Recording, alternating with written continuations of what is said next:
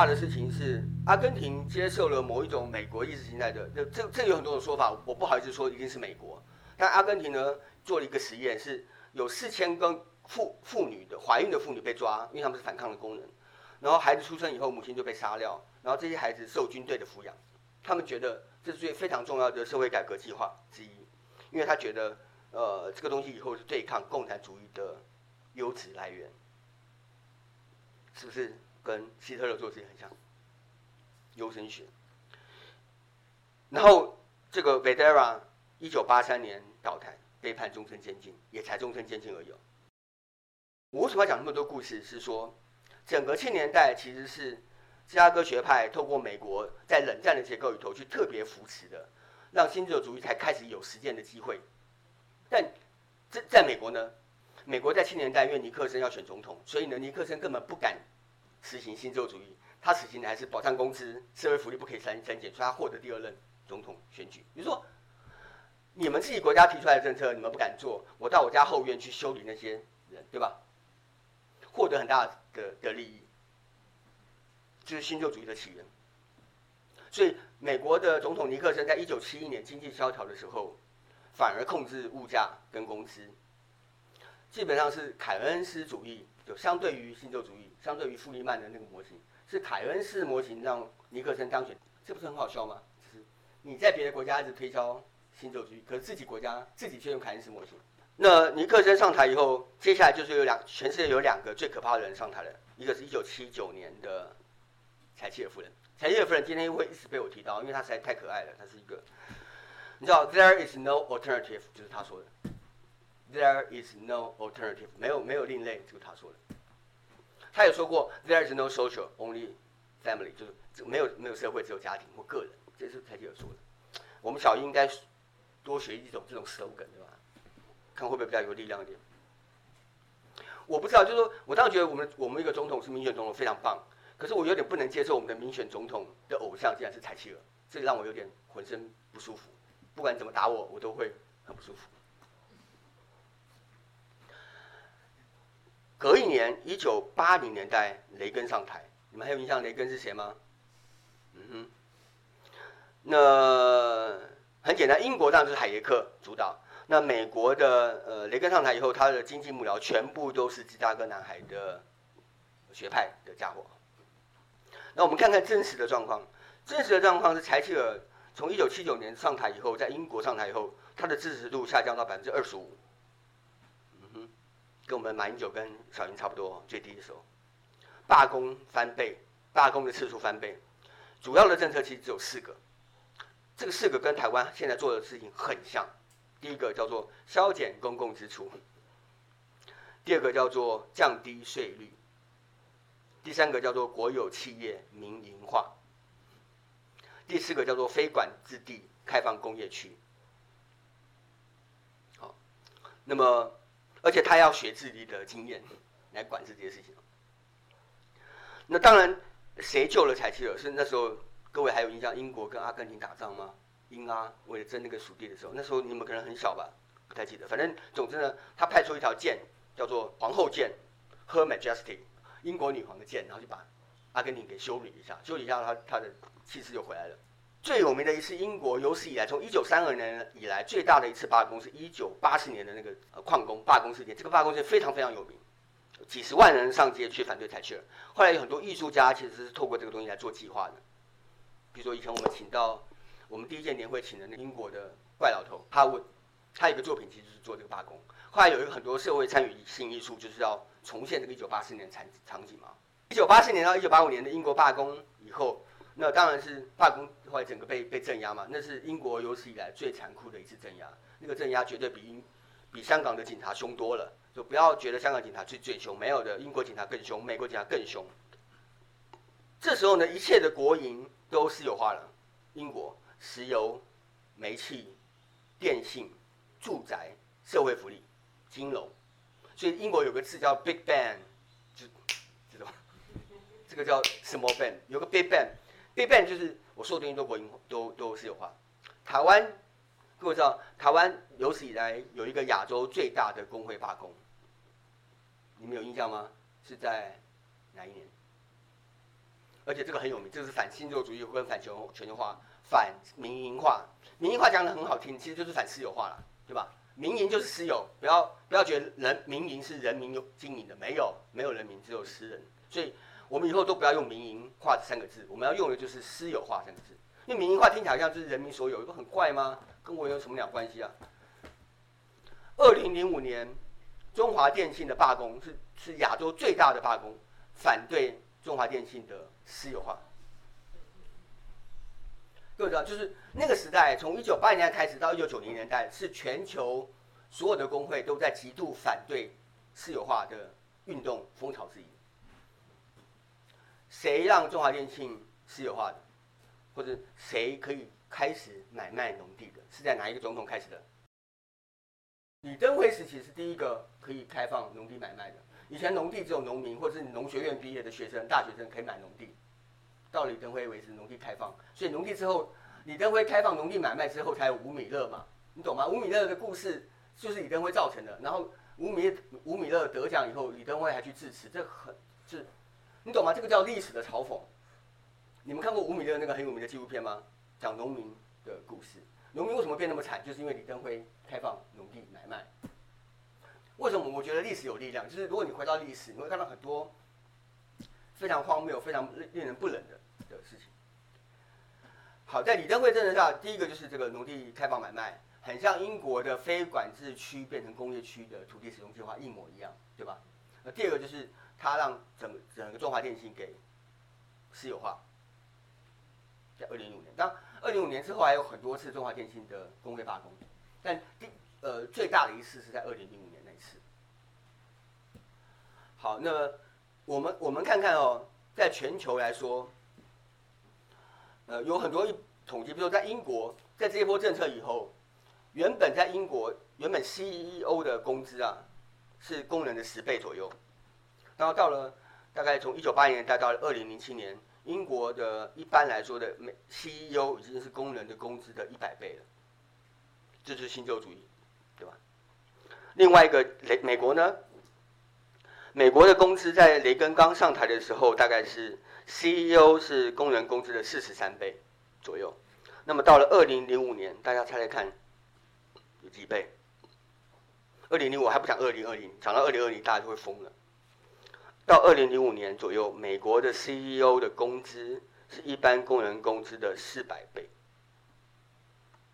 雷根的说法就是，我们要将马克思主义丢到历史的垃圾桶里头去，不要相信马克思了。好，这个大概就是呃，美国跟英国的状况。那当然还有很多是东欧的状况，因为东欧状况可能跟我们离比较远，所以我可能就呃不要讲那么多。但我简单讲啊，就是说，当柴契尔夫人在英国镇压工会的时候，她一九八八年到了波兰，她去支持波兰总工会的运动。这叫历史，各位懂我意思吗？那苏联的历史，整个苏联历史大概是这样，就。戈巴契夫，如果各位还有印象，一九八九年的戈巴契夫那个头上有一个地图的那个老先生，他基本上参加西方国家高峰会嘛，被要求用休克疗法来治疗治疗呃苏联，后来就被叛变，叶尔钦上台等等。反正总之呢，叶尔钦上台，苏联整个解体之后，在一九八九年之后到一九九一年左右，苏联或者俄罗斯好了，俄罗斯的平均消费比一九九一年下降了百分之四十，就大家没有钱可以消费了。三分之一的人，呃，感到贫穷，工资拖欠，官员腐化，组织性犯罪提高。那么到了一九九八年，俄罗斯的农场有百分之八十是破产的，成万家的国营企业倒闭，整个俄罗斯的贫困人口有七千两百万，但俄罗斯呢，成为世界上亿万富翁最多的城市。这个这个例子很像印度。如果各位知道印度在新自由主义的开始之后造成的效果，也就是说，如果我们把这个蓝图打开，你会发现，新自由主义其实就造成两个结果：一个结果是 deregulation 去管制，其实只是让私有化这个事情变得非常政治的手段，用并吞、用垄断、用各种方法去获取资源的方法啊，获取资源的来源等等。那当然这本书里头还讲了很多故事哦，就是我没有办法一一细讲。比如说最有名的就是布希嘛，上台，布希上台以后，他为了打伊拉克，布美国最有最有创建的一件事情是，除了英国做了那些私有化的工作以外，美国还有一个最厉害的事情是把国防给私有化，就是伊打伊拉克战争的时候，一开始当然是佣兵比较少，正规军比较多，打到现在为止呢，在伊拉克的驻军里头，佣兵远是远超过呃正规军，然后美国。平均来说，每一年大概二零一一年到二零一六年要花每一年要花一千三百亿的美金去聘那些雇佣的军人，它是国防支出最大的。呃，这个国防支出还是民营的、私有化的支出等等。那我们就不要说伊拉克，各位知道伊拉克的故事吗？伊拉克在海珊政权执政的时候，是全中东文盲最少的，他们所有的小学到大学都是免费的。因为石油的关系，因为伊拉克是全世界第三大的产油国，他们也也是中东地区少数几个国家女生可以自由念大学的地方，就是伊拉克。美国为什么要把它干掉？不是因为它藏有大规模的毁坏性武器嘛？因为从来没有找过那个找到过那个武器。大规模的毁坏性武器其实就是脸书嘛，跟微博，对吧？就你们每天用的是非常大规模的 毁灭性武器。总之，这是一个故事哦，就是。美国要透过这种，我们回到那个 shot doctrine 这个说法，就说我在一个地方没有办法施行的时候，我最好用一种非常强烈的政治的力量、军事的力量来把你这个呃让你休克一下，我重新再来，然后你就会采取不同的经济的模型。最有名的例子就是纽奥良的 Katrina 那个地的例子。那很简单，就是纽奥良作为一个美国的爵士音乐之都，但有非常多的呃黑人嘛聚集。那黑人在市中心的时候，都大部分是那种呃公立学校，因为黑人的孩子只念得起公立学校。然后当卡翠娜来了以后，全部都铲平以后，有些白人就跳出来说，那个呃，我们为了要促进黑人的教育，我们应该把公营学校全部改成私有的学校，私立小学，因为他觉得他的教育的 quality 比公立的学校的 quality 好很多。然后呢，本来那些黑人都住在城中心，现在就把它放到城市的边缘，因为城中间、城中心要做 CBD 嘛，城市里头那个高规格的东西的。